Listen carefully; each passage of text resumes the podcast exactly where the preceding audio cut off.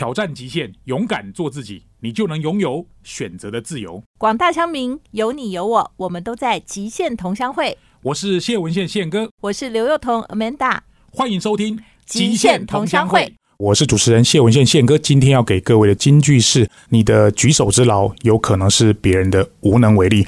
在今年二零二四年开春的时候，我跟主持人 Amanda 稍微讨论了一下。我觉得我们这个节目既然叫极限同乡会哦，其实有很多乡民在听我们的广播。我们在一段时间之内募集了大概有七八位的乡民主持人，在一个系列当中，由他们来担任主持人，来访问他们邀请到的来宾，来谈谈他们所设定的主题。这个主题在今年的开春之后得到非常大的回响。今天这一节来宾，他是一个。学生，而且他已经在偏向做一些服务跟教育，我觉得是一个非常有意义的话题。我刚刚在全程听完这段故事，自己都非常有感。我相信这句话你一定会非常非常有感觉。有时候你的举手之劳，可能是他人的无能为力。马上来喽！这里是 FM 九六点七环宇广播电台极限同乡会，大家好，我是乡民主持人刘淑慧。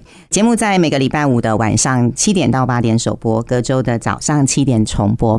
今天有一个非常特别的来宾，是我前三个礼拜在屏东的大光国小，在那个里面，我看到了有一群国小生，另外有一群是自工服务队的大学生。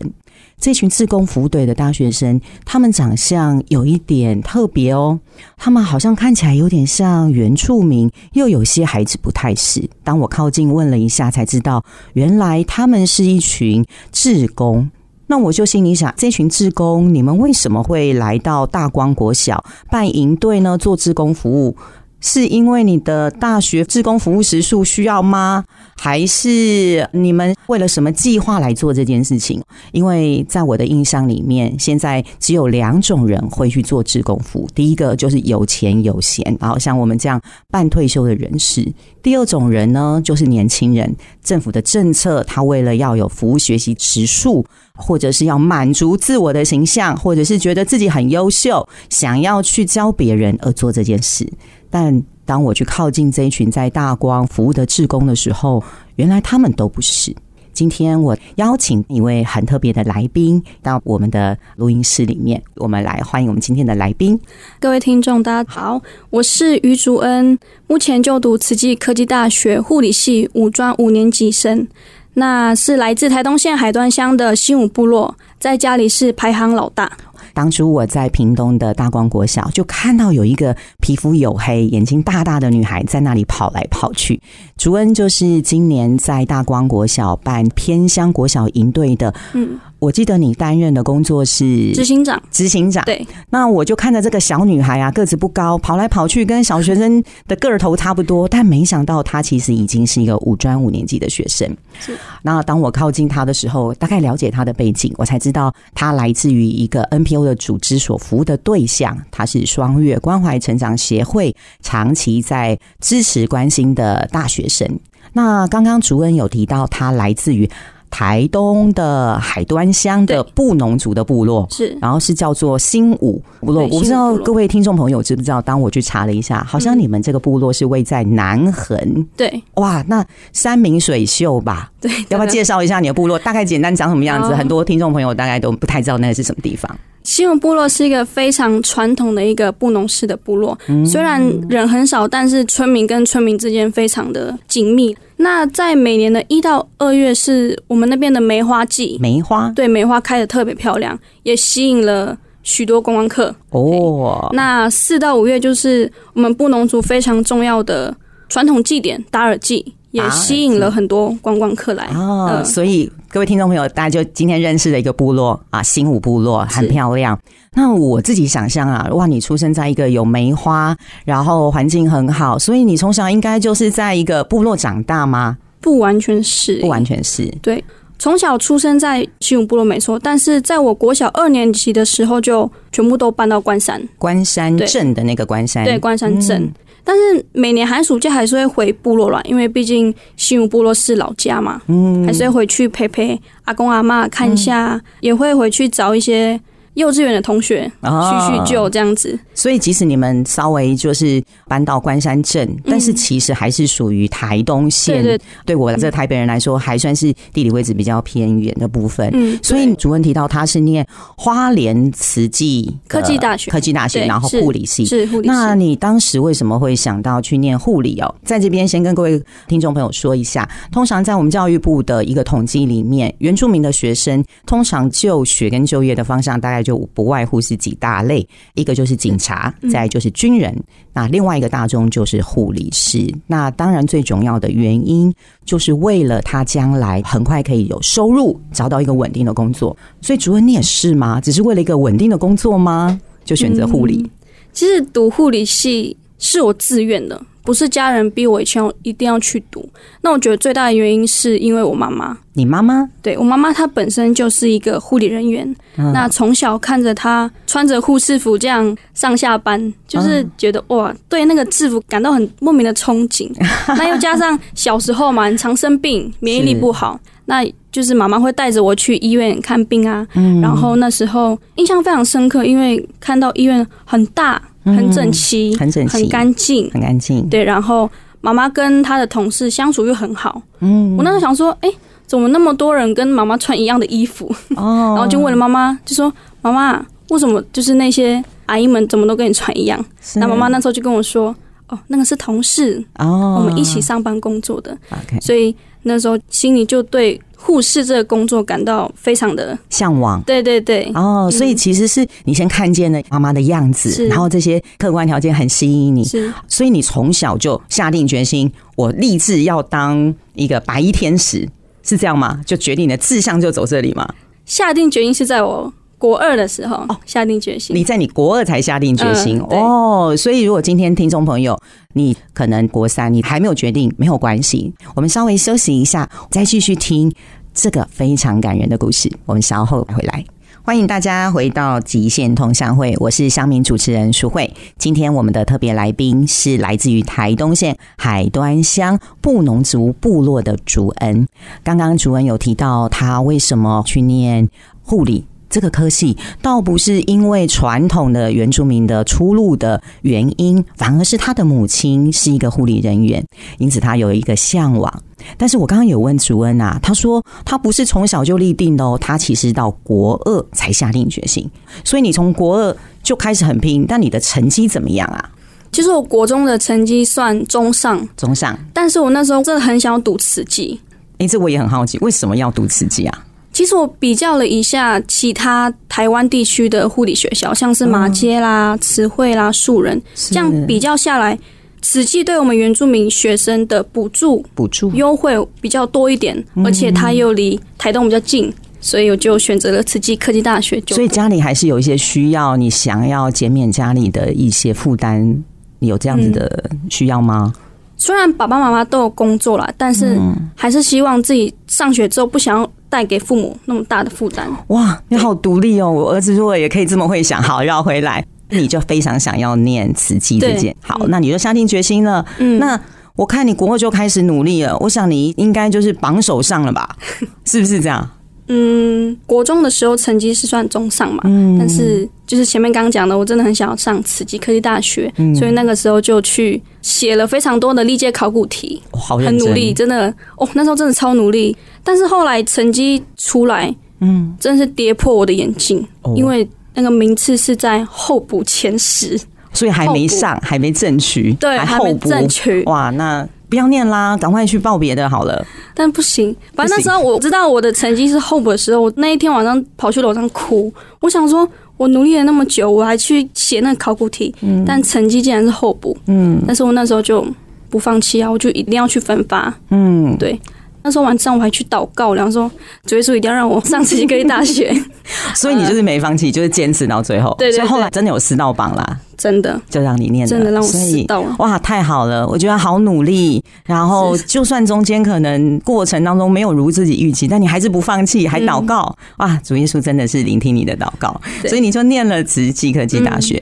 刚刚主任有讲到，他选择花莲慈济离台东比较近，但是各位听众朋友知道吗？花莲跟台东虽然感觉上一线之隔，但是其实距离还是蛮遥远的哦。还是有点距离那。还是有点距离，至少我记得坐火车都要三个小时，跑不掉哦。快一点的话，嗯，那我也很好奇，像这样偏乡，然后原住民的学生离开他们原有的舒适的环境，进到另外一个都市求学的时候，第一个应该就是文化的冲击。是文化的冲击，第一个我就很好奇，大部分人都在讲的是原住民刻板印象。那今天我也很大胆的想问竹恩哦，竹恩你自己有没有遇过什么刻板印象让你很困扰的？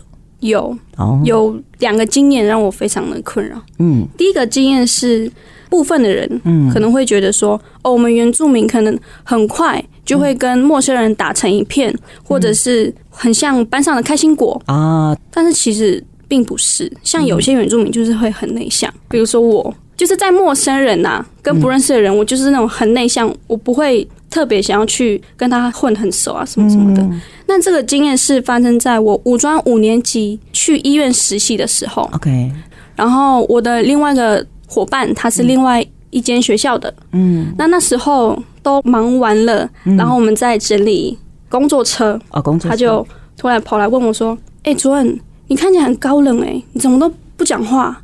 哎、你们原住民不是都很热情、很开朗吗？嗯，你真的是原住民吗？”然后我那时候是原住民吗？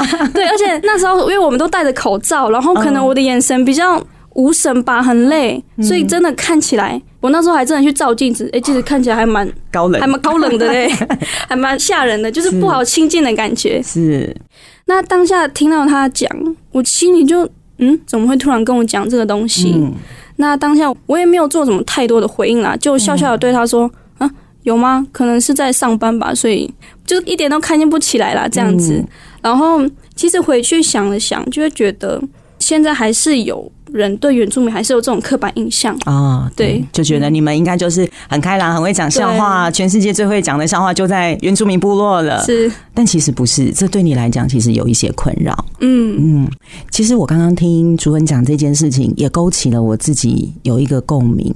像我现在目前在双月关怀成长协会做公关行销、连结资源的工作，所以我的朋友都会以为我就是应该很容易跟陌生人聊天，做第一线的接触。回到家，我好像就应该会是一个很会沟通协调的人，但其实就是一种对职业的刻板印象。对。我觉得主任刚刚其实唤醒了很多我们都知道的，我们对好多的事情都会有一些刻板印象。那刚刚主任讲到两件嘛，那对第二件是什么事？第二件我觉得应该是每一个原住民学生都会遇到的事情，哦，就会学我们原住民讲话啦。学你们原住民怎么，讲话？就是、呃，因为我们原住民很常讲话，就是后面会很多语助词，像什么什么啦，什么什么度，还是什么什么的啦，什么什么唠，然 后对，就是听不是原住民学生讲，我就觉得好笑是很好笑，但是听久了就会觉得嗯。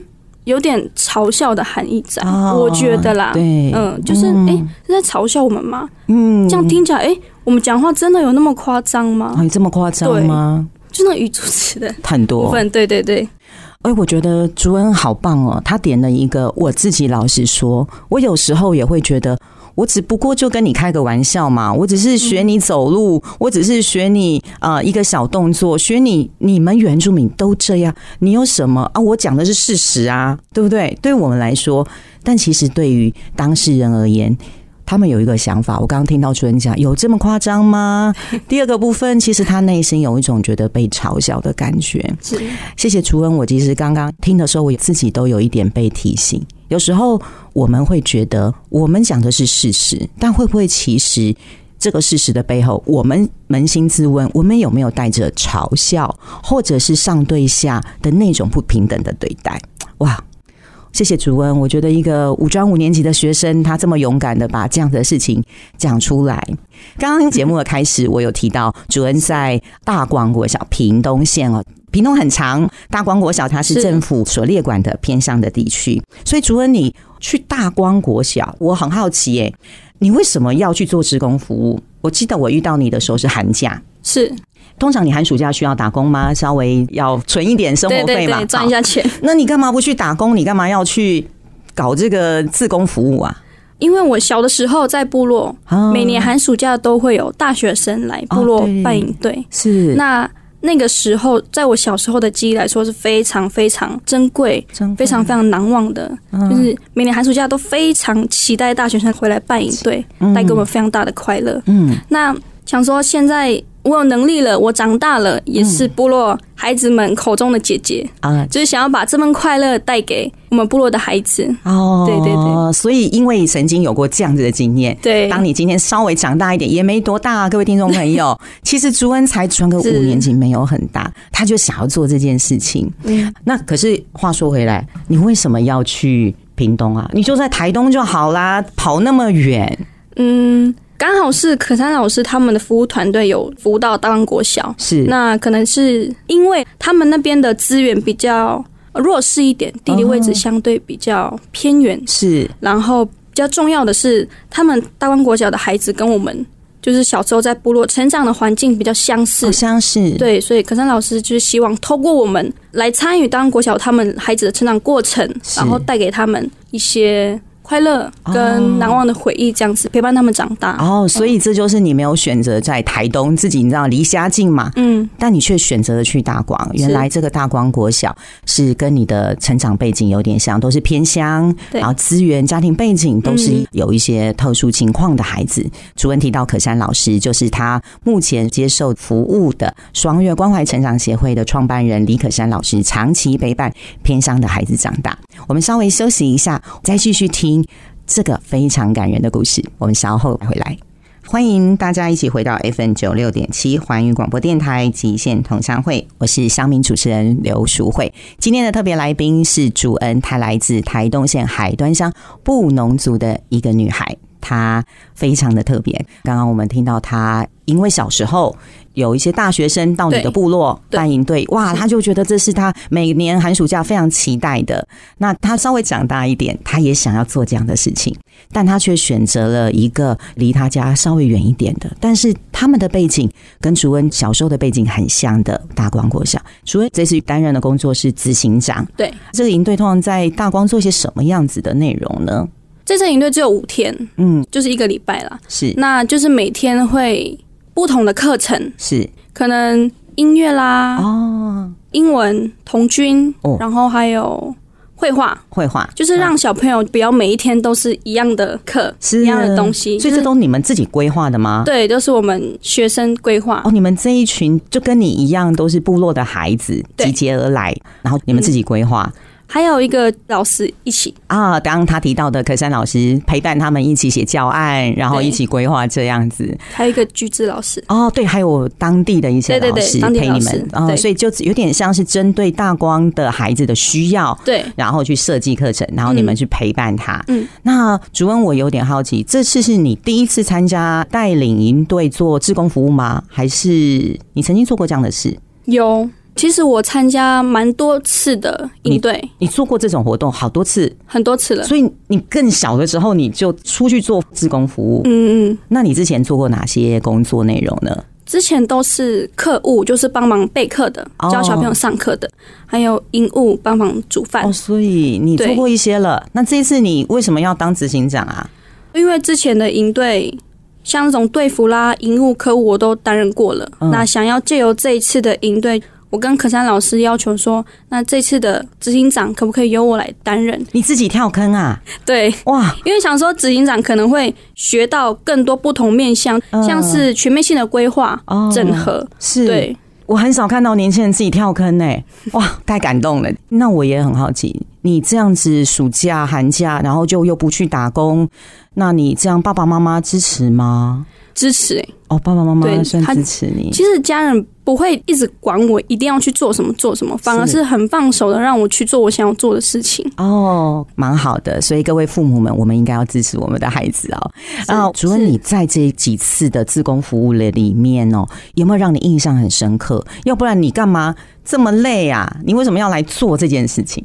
嗯，有像这次大公国小营队啊，哎，在开营的第一天，我执行长嘛，我要去开门，哈，然后那时候就有两三个小朋友嗯就跑过来叫我的小名，我的小名是小恩老师。小恩老师，小恩老，师就，跑过来叫我的名字哦，我说小恩老师，然后我当下我就转头说啊，其既然有小朋友记住我的名字，我真的很感动，而且是第一天呢，我都还没有跟他们自我介绍。哦，对，真的非常感动。为什么他们？你说你第一天，那他们怎么认识你的？因为在学期中间，我啦，我会有一两次的机会，会从花莲坐车到屏东，帮当国小的小朋友上童军课程。啊，你的意思是说你自己还在念书的时候，对，你就中间抽空从花莲到屏东坐火车，对，坐火车，那个大概四五个小时跑不掉吧？对，你就做过这件事情哇！是是。所以其实竹文不只是寒暑假，你中间还播出了自己的时间去，所以你感动的是学生还记得你。真的 超感动！这如果身为老师的我们，应该也会非常的感动。我们曾经放下的种子，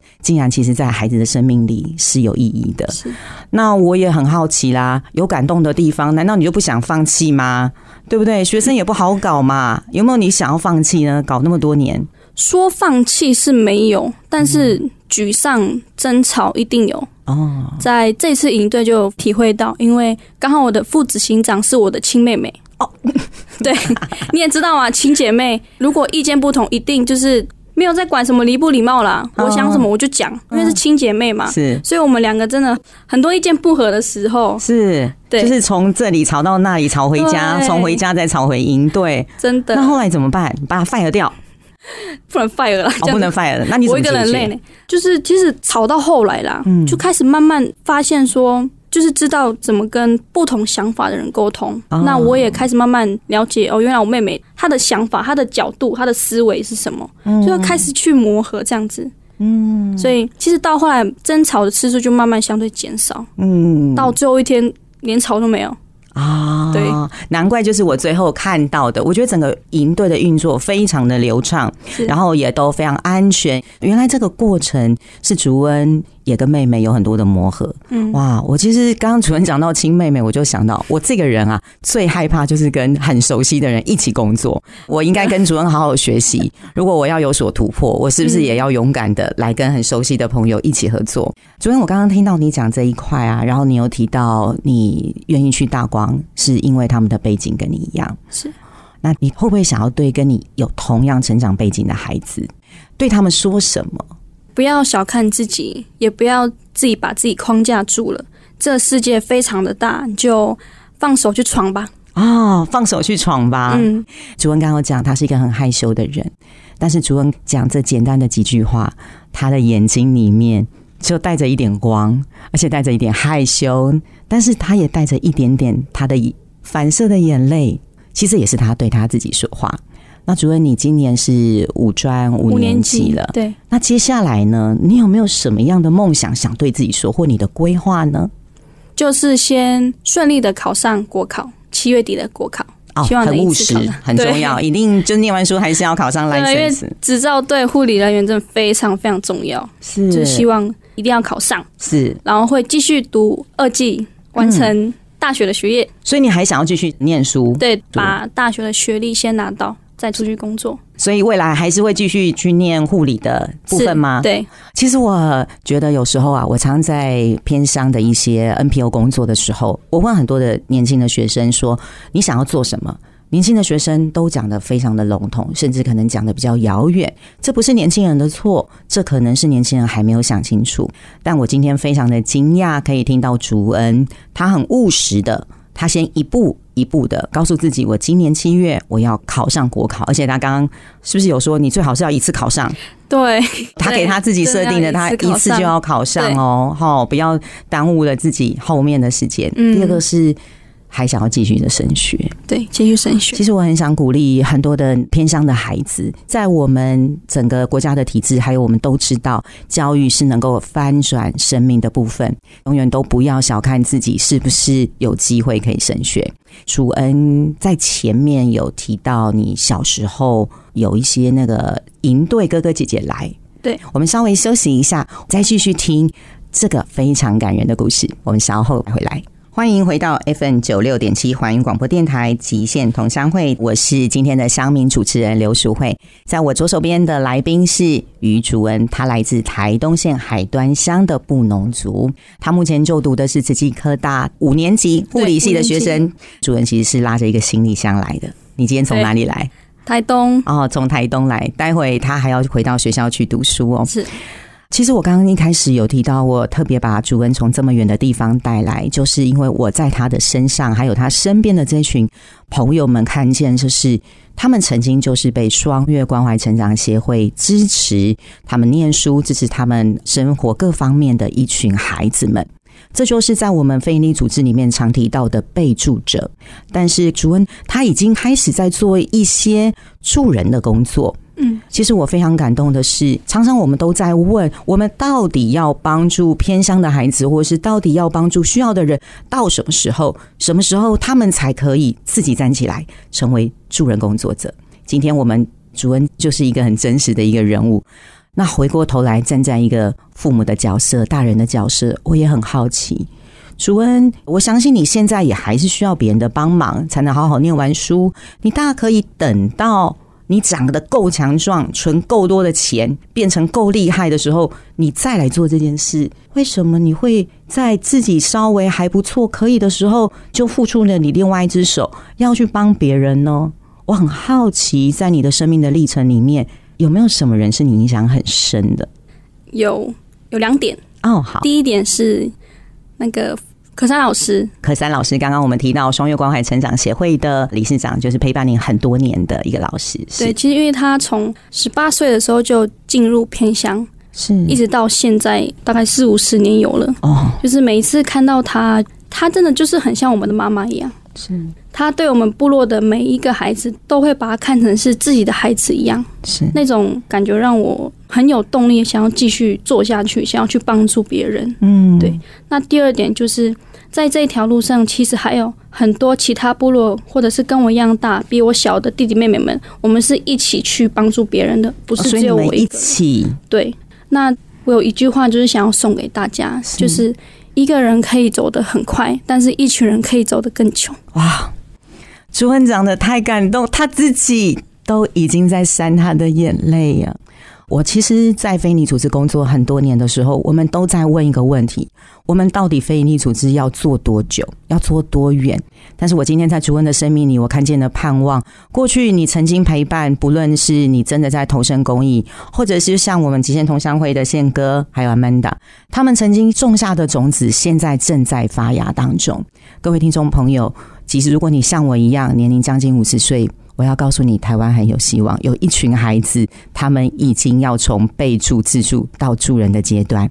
最后，我用朱恩的这句话：一个人当然可以走得很快，但一群人可以走得很久。台湾不缺抱怨的人，只缺卷起袖子的人。这是宪哥一直影响我很深的一句话。最后，谢谢主恩，特别从台东哇，一大早就来到。台北，然后接下来要回到学校去念书。我们祝福朱恩未来可以走向你自己想做的事。我相信你陪伴的那一群孩子，未来他也会跟你一样，当他稍微站稳了，他就可以成为别人的帮助。各位听众朋友，今天谢谢你跟我们一起听备注助人的故事。欢迎各位听众收听现场观点，我是主持人谢文宪宪哥。在这一集专访的过程中，我全程在旁边聆听两位的对谈。今天的下面主持人是刘淑慧，她是双月关怀成长协会的公关，同时另外访问这位学生主恩呢，其实他非常的热情，而且口条也很好。这一集节目我大概有三个重点想要跟大家分享。第一个啊，其实我自己也认识很多原住民的球员啊，因为他们虽然给大家的感觉是很热情、很活泼，在舞蹈、歌唱、运动方面能力非常好，但私底下也都有一些比较腼腆啊、内向的一面啊。我觉得有时候我们给原住民贴上的标签，并不是我们这些平地人真的想象他们是这样子。对于他们这种比较热情、外观上看起来比较外向的朋友，说不定他其实也有内向的一面。其实有时候我在观察很多人在人际关系对谈的时候，总是会给一种人设定一种所谓的标签。当你在跟对方沟通的过程中，有时候这种标签会造成不必要的困扰。我觉得这一集节目我有非常大的感触。第二个就是淑慧啊，淑慧是今天的乡民主持人。我们在去年就曾经由他来谈论这个双月关怀成长协会的李可山老师以及他们做的偏乡服务跟教育。有时候这种看起来好像点点滴滴，好像举手。之劳的事情，我不知道对于这些小朋友来说会造成什么样的影响。可是各位想想看，这些小朋友慢慢他会从国小到国中，甚至有一天他可能会是护理师。当你需要住院、需要医疗服务的时候，这些护理师有可能是你曾经在小朋友时期帮助过他在求学上、英文上或者是生活童军教育上的一些小朋友。我觉得这种传承的观念在台湾的社会非常非常具备。如果你有希望能够帮助别人，像这种我们在念大学的时候这种举手之劳，虽然有时候感觉我们在帮助别人，自己看起来自己好像比较厉害，实际上我们在帮助别人的过程中，自己是收获最大的。第三个，我想特别谈谈这位同学啊，因为我刚刚在旁边仔细聆听他在跟主持人对谈的过程中，他特别提到他是台东人。我想问问各位。台东距离我们录音的地点台北有多远？你可以想象，台东距离我们录音的地点台北有多远？像我在节目播出的时候，我要到台东去做一个三天两夜的一个家庭旅行。说实在，台湾交通非常方便，你只要买了一张火车票，或者甚至开车或者坐飞机，台东随时就可以到。但问题是，你想想看，一个专科五年级的学生，老师约他来台北做录音，他可以大可说不要，或者我不想，或者我觉得这好难。但如果他真的想来的话，说真的，再远他都会来。你的心里面有没有曾经过你想做的一件事情？但是你觉得好远、好累、好难。说实在，你只要把皮箱准备好，随时都可以出发。希望今天各位喜欢这一集。下面主持人单元后面还有更精彩的内容，请各位一定要持续锁定。谢谢大家。